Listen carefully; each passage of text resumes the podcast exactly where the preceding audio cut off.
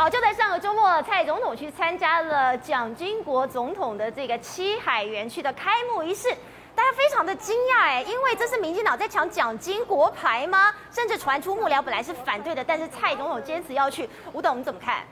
这个新闻非常奇怪哈，蔡总统坚持要去，然后听起来大概所有的民进党的人都反对。第一个跳出来反对是段宜康啊，他说真的是无无言以对啊。段宜康段宜康说莫名其妙无言以对的，段宜康的话是没有什么好重视的啊，他因为他是林炳书的朋友嘛，对不对？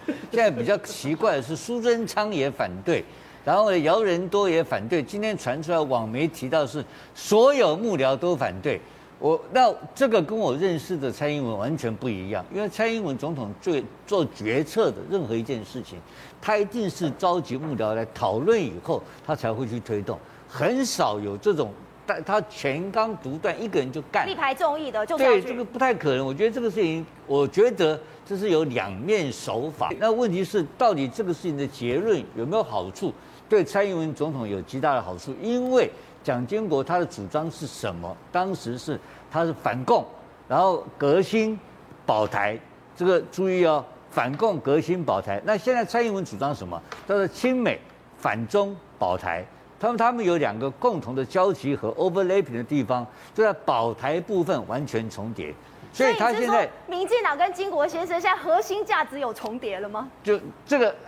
民进党的核心价值跟这个一点关系都没有，因为民进党核心价值就是反对蒋经国，结果突然间你把这个民进党的神主牌丢掉了，你跑去跟蒋经国去勾搭在一起的时候，就就用了蒋经国的保台这一部分的主张。那这个主张来讲的话，以及长期以来来讲的话，就会变成民蓝军的神主牌位。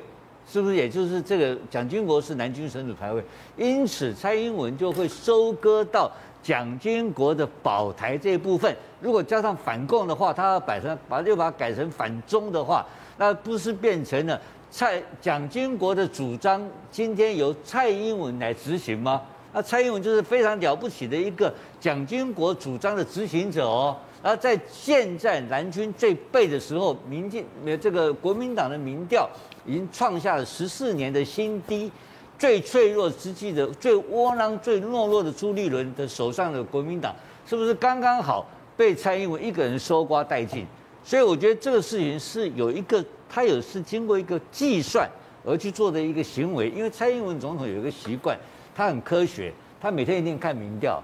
他完全按照民调来做事情，这是民进党的逻辑。他旁边有个民调高手在，在在这个在在总统府帮他忙，所以他这件事情，我认为他可以完整。他不但把中华民国这个招牌变成搬到了民进党里面，所以改成中华民国台湾。